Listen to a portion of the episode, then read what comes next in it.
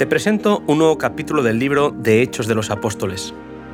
Después de emocionarnos con la predicación del Evangelio de la Cruz por parte de Pablo, hoy viajaremos con él y sus compañeros a las regiones lejanas.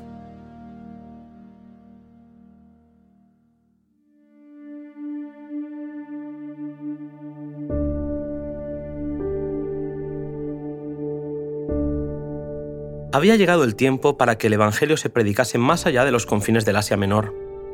Se estaba preparando el camino para que Pablo y sus colaboradores penetrasen en Europa. A Pablo se le dio una visión de un hombre macedonio que le pedía que llegasen a Macedonia y los ayudaran. Lucas, Pablo, Silas y Timoteo emprendieron el viaje y llegaron hasta Tiatira, donde conocieron a Lidia, que vendía púrpura en la ciudad. Ella y toda su familia aceptaron el Evangelio y se bautizaron. El relato bíblico nos dice que saliendo de allí llegaron hasta Filipos, donde una mujer poseída por un espíritu los seguía confundiendo la mente de los que oían el mensaje de Jesús. Pablo y Silas soportaron la situación un tiempo hasta que Pablo, en el nombre de Jesús, ordenó al espíritu que abandonase a la mujer. El negocio de los que ganaban dinero a costa de la adivinación se acabó cuando la restaurada joven decidió seguir a Cristo. En la ciudad eran muchos los que tenían negocios relacionados con la superstición y la ignorancia de la gente. Temían que la influencia de los predicadores del Evangelio de Jesús acabara con su fuente de ganancia, por lo cual llevaron a los apóstoles ante los magistrados acusándolos de alborotar la ciudad. Llevada por la excitación, la multitud se levantó contra los discípulos. Frente a la excitación de la gente, las autoridades ordenaron azotar a los predicadores llevándolos posteriormente a la cárcel. A pesar de la tortura, los apóstoles no se quejaron.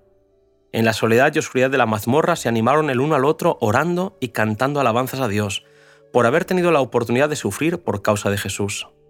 Sus corazones estaban alentados por un profundo y ferviente amor hacia la causa de su Redentor. Con asombro, los otros presos oyeron las oraciones y los cantos que salían de la cárcel interior. Habían estado acostumbrados a oír gritos y gemidos, maldiciones y juramentos que rompían el silencio de la noche pero nunca antes habían oído palabras de oración y alabanza subir desde aquella lóbrega celda. Los guardianes y los presos se maravillaban y se preguntaban quiénes podían ser estos hombres que, sufriendo frío, hambre y tortura, podían sin embargo regocijarse. Dios no se había olvidado de sus siervos.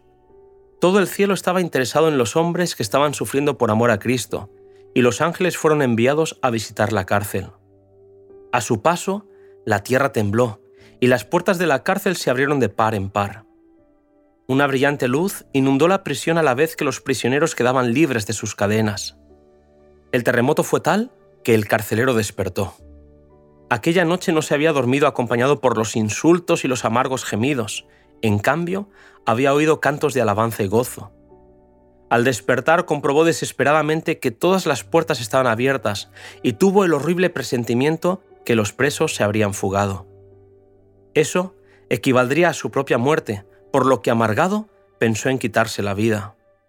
Con su espada en mano, cuando estaba a punto de acabar con su existencia, escuchó la voz de Pablo que le decía, No te hagas ningún mal, que todos estamos aquí.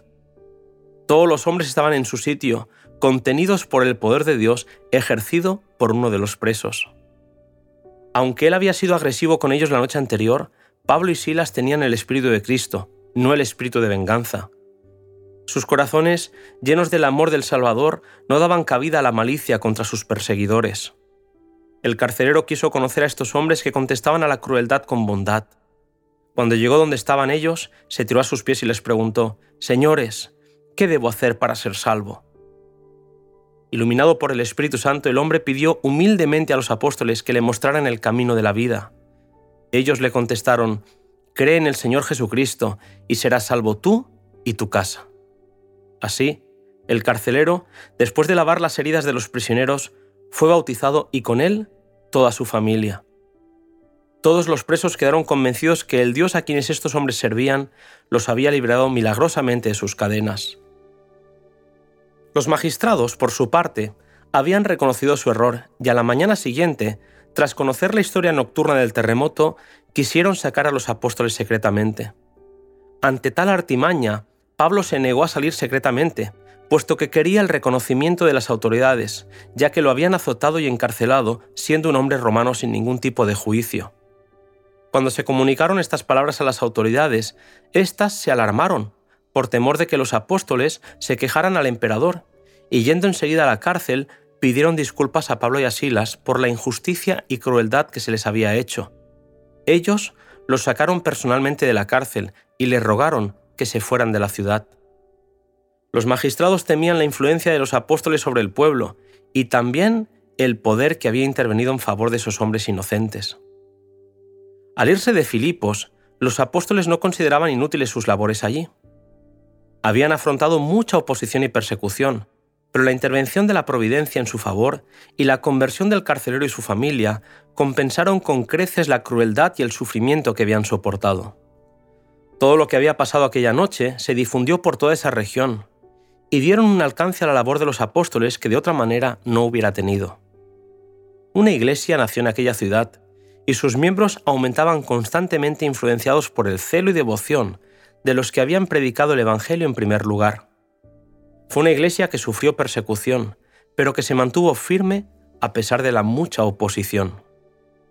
Elena White nos recuerda que es terrible la lucha que se produce entre las fuerzas del bien y las del mal en los centros importantes donde los mensajeros de la verdad están llamados a trabajar. Pablo escribió que nuestra lucha no es contra carne ni sangre, sino contra potestades, contra señores del mundo, gobernadores de estas tinieblas. Hasta el fin, habrá un conflicto entre la Iglesia de Dios y los que están bajo el dominio de los ángeles malos. Cuando el fin de las cosas terrenales se acerca rápidamente, Satanás realiza desesperados esfuerzos por entrampar al mundo inventan muchos planes para ocupar las mentes y apartar la atención de las verdades esenciales para la salvación. En todas las ciudades sus agentes están organizando a aquellos que se oponen a la ley de Dios. El gran engañador está tratando de introducir elementos de confusión y rebelión, y los hombres se están enardeciendo con un celo que no está de acuerdo con su conocimiento. La maldad está llegando a un grado jamás alcanzado. No obstante, muchos ministros del Evangelio claman paz y seguridad. Pero los fieles mensajeros de Dios han de seguir rápidamente adelante con su obra. Vestidos con la armadura celestial, han de avanzar intrépida y victoriosamente, sin cejar en su lucha hasta que toda alma que se haya a su alcance haya recibido el mensaje de verdad para este tiempo.